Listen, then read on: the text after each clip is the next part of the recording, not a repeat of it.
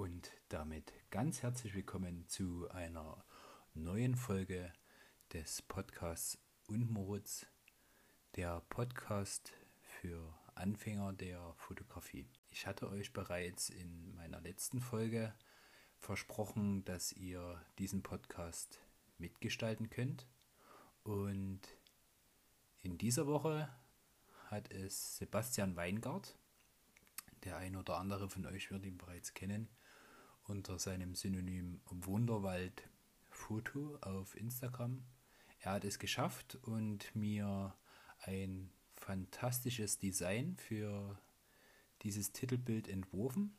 Vielen lieben Dank dafür. Und in der nächsten Folge habt ihr wieder die Chance, euer Kunstwerk als Titelbild meines Podcasts mir zukommen zu lassen. Und ich wähle wieder einen von euch aus, der dann namentlich in dem Podcast und dessen Beschreibung in jeder Plattform auftaucht. Nun aber zur heutigen Folge. Es soll um die Blende gehen. Ich hatte euch ja versprochen, dass ich jede zweite Woche, immer mittwochs abends, euch ein Thema der Fotografie vorstelle und das Ganze anfängerfreundlich aufbereite. Und in dieser Folge soll es, wie gesagt, um die Blende in der Fotografie gehen. Doch bevor wir anfangen, möchte ich noch einige Vorüberlegungen treffen bzw. euch erläutern, die großen Einfluss auf die Auswahl, Einstellung und eventuell auch auf das verwendete Objektiv haben. Ihr müsst beziehungsweise meine Herangehensweise an die Fotografie und dessen Einstellung ist, dass ich mir zunächst erstmal überlege, wie soll das Bild wirken, was soll das Bild für eine Aussage treffen und wie soll es aussehen. Es gibt hier verschiedenste künstlerische Aspekte, das Ziel des Bildes, aber auch dessen Wirkung. Was meine ich damit? Das Ganze ist natürlich sehr abstrakt, aber ähm, ihr könnt euch vorstellen, es gibt zum Beispiel künstlerische Aspekte, dass ich die Schärfe nur auf ein Objekt im Bild setze oder das komplette Bild scharf abbilden möchte. Stellt euch hierzu am besten ein beka euch bekanntes Porträtbild vor oder eine Person in einer gewaltigen Landschaft. Hier möchte ich in dem Porträt zum Beispiel nur das Gesicht scharf abbilden und wenn die Person aber in einer gewaltigen Landschaft steht, dann möchte ich natürlich die Person scharf haben und die Landschaft. Es gibt aber auch Überlegungen, dass man zum Beispiel in einer Landschaft den Vordergrund extra unscharf abbildet, um mehr Tiefe zu bekommen, sodass der Betrachter des Bildes mehr oder weniger in dieses Bild eintauchen kann. Oder ich möchte, wenn ich florale Bilder fotografiere, gewisse Details hervorheben, Regentropfen auf Blättern oder ähnlichem. Ich möchte euch einfach verdeutlichen, dass ihr, bevor ihr eure Einstellungen trefft am Fotoapparat, euch darüber im Klaren seid, was möchtet ihr damit abbilden. Denn all diese Einstellungen sind dadurch besser umsetzbar und natürlich beeinflussen diese sich gegenseitig natürlich auch. Aber ich möchte euch jetzt nicht überlasten mit verschiedensten Einstellungen, sondern in dieser Folge soll es wie gesagt lediglich erst einmal um die Blende gehen. Doch bevor wir klären, was die Blende überhaupt ist, möchte ich euch kurz verdeutlichen, was überhaupt existenziell für die Fotografie wichtig ist. Und zwar ist das das Medium des Lichtes. Denn ein Foto ist einfach gesagt nur möglich, indem ich das Licht, was ich in meiner Umgebung habe, sammle. Dies ist wiederum nur durch die Blende möglich. Denn vereinfacht gesagt wiederum ist die Blende das Auge bzw. die Iris des Fotoapparates. Jeder, der sein eigenes Auge bereits schon mal beobachtet hat in einem dunklen oder hellen Raum, der weiß, dass sich eine Iris öffnen oder schließen kann, je nachdem, welche Lichtverhältnisse vorhanden sind. So auch bei der Blende. Der Vorteil der Blende ist allerdings im Gegensatz zum Auge, dass ich entsprechend meiner Wirkung und meinem Ziel des Bildes die Einstellung selbstständig treffen kann und damit beeinflusse, wie am Ende das Bild aussieht. Öffne ich zum Beispiel die Blende komplett, sammle ich natürlich viel Licht, wie beim Auge. Doch jetzt stellt sich die Frage, woher weiß ich denn, ob meine Blende am Fotoapparat geschlossen oder offen ist? Und hier möchte ich euch dazu anhalten, das nächste Mal, wenn ihr euren Fotoapparat oder euer Objektiv in der Hand habt, euch den mal genau anzuschauen. Und die meisten von euch werden auf dem Objektiv oder ihren Einstellungen eine Zahl mit einem kleinen f davor finden. Und diese in Zukunft genannte f-Zahl beeinflusst und darüber könnt ihr steuern, wie die Blende geöffnet oder geschlossen ist. Jetzt gibt es in diesen Fachbüchern über Fotografie große Zahlenwirrungen und gegenseitige Beeinflussungen. Ich möchte euch aber in diesem Podcast, wie gesagt, das Ganze verständlich herüberbringen und euch beschreiben, was diese F-Zahl denn überhaupt aussagt.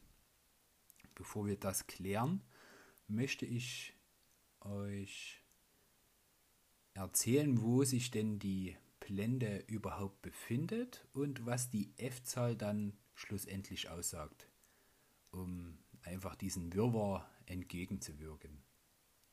Die Blende befindet sich zunächst in jedem Objektiv, egal in welcher Preiskategorie oder in welcher Brennweite. Jedes Objektiv besitzt eine Blende beziehungsweise bildlich gesprochen ein Auge. Man kann sich das Ganze auch vereinfacht darstellen mit einem kleinen Hilfsmittel. Ich nehme dazu immer den Daumen und den Zeigefinger aufeinander und das darin entstandene kreisförmige Objekt oder der Kreis ist meine Blende. Jetzt kann ich mit der Einstellung der F-Zahl die Größe des Loches bzw. des Auges beeinflussen. Habe ich jetzt eine kleine F-Zahl, das ist von Objektiv zu Objektiv unterschiedlich, was die kleinste Zahl ist. Wir gehen mal von einem sehr, sehr hochwertigen Objektiv aus. Hier sind Zahlen bis zu 1,4 möglich oder 1,2.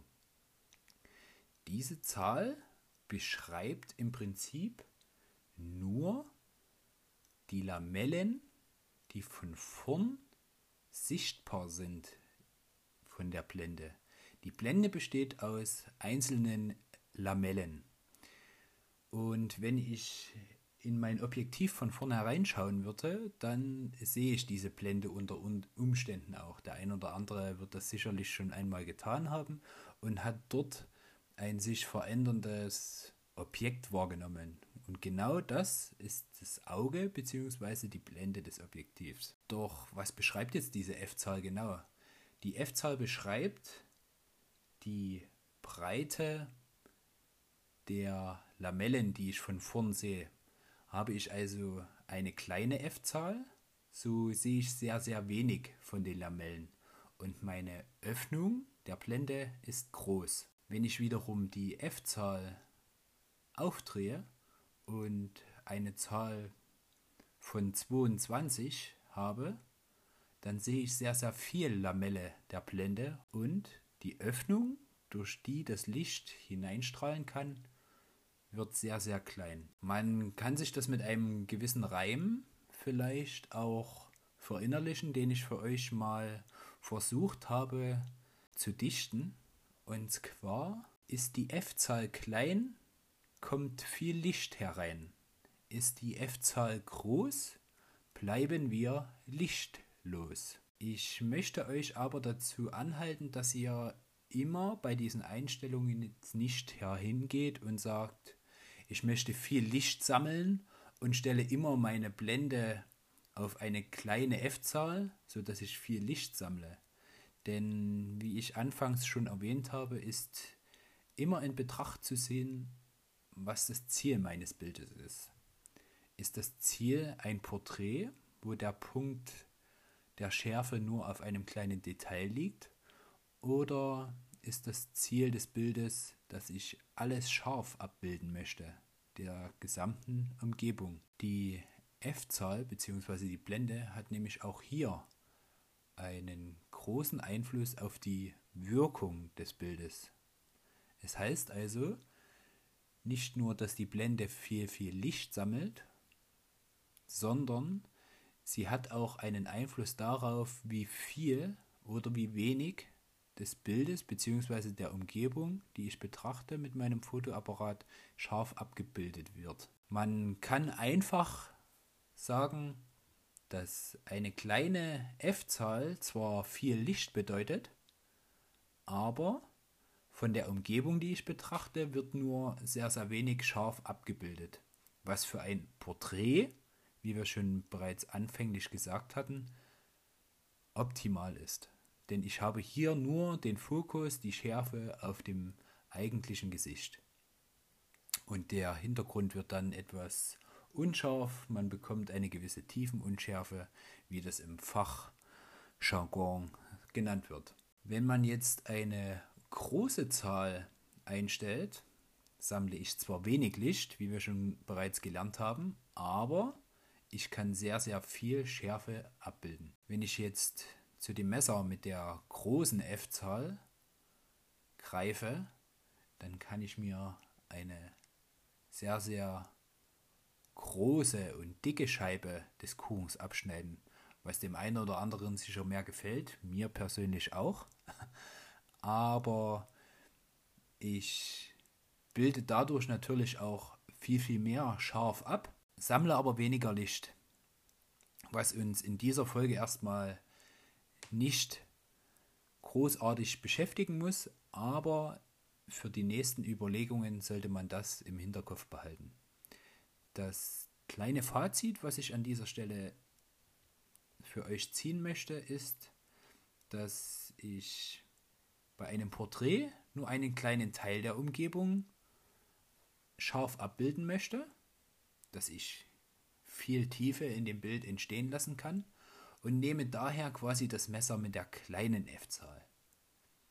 Jetzt stehe ich allerdings mit dem Modell in einer riesigen Panoramalandschaft mit vielen, vielen Gipfeln und einer tollen Umgebung. Was soll hier scharf abgebildet werden? Soll nur der Fokus auf eine Person gelegt werden?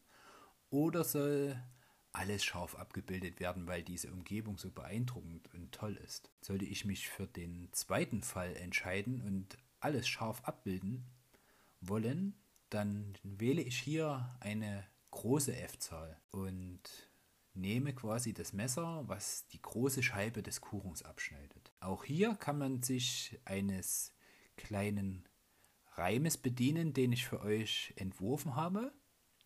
Ihr könnt mir gern in den Kommentaren dazu schreiben, ob euch das hilft oder ob ihr es eher für unsinnig und in Zukunft nicht mehr benötigt. Zum Reim an sich ist die F-Zahl klein, lässt die Blende viel Licht rein.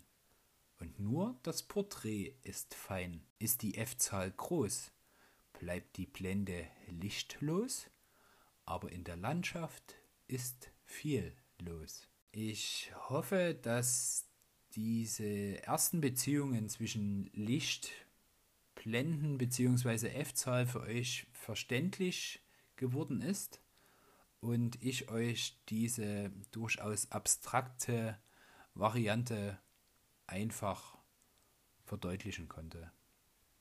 Ihr müsst natürlich, wenn ihr jetzt rausgeht und eure Einstellungen an den Blenden vornehmt, natürlich immer abgleichen, was ist das Ziel und die Wirkung meines Bildes, welches ich erschaffen möchte. Natürlich richtet ihr euch das auch entsprechend des vorhandenen Lichtes ein, sodass eine gewisse Harmonie der vorhandenen Gegebenheiten stattfindet. Ihr habt aber noch zwei weitere Helfer, die euch hier beiseite stehen. Ich möchte hier kurz vorweggreifen, dass das die Belichtungszeit oder auch der ISO-Wert ist. Aber zu diesen beiden möchte ich in den nächsten zwei Folgen des Podcastes und Moritz, der Podcast für Anfänger der Fotografie, kommen.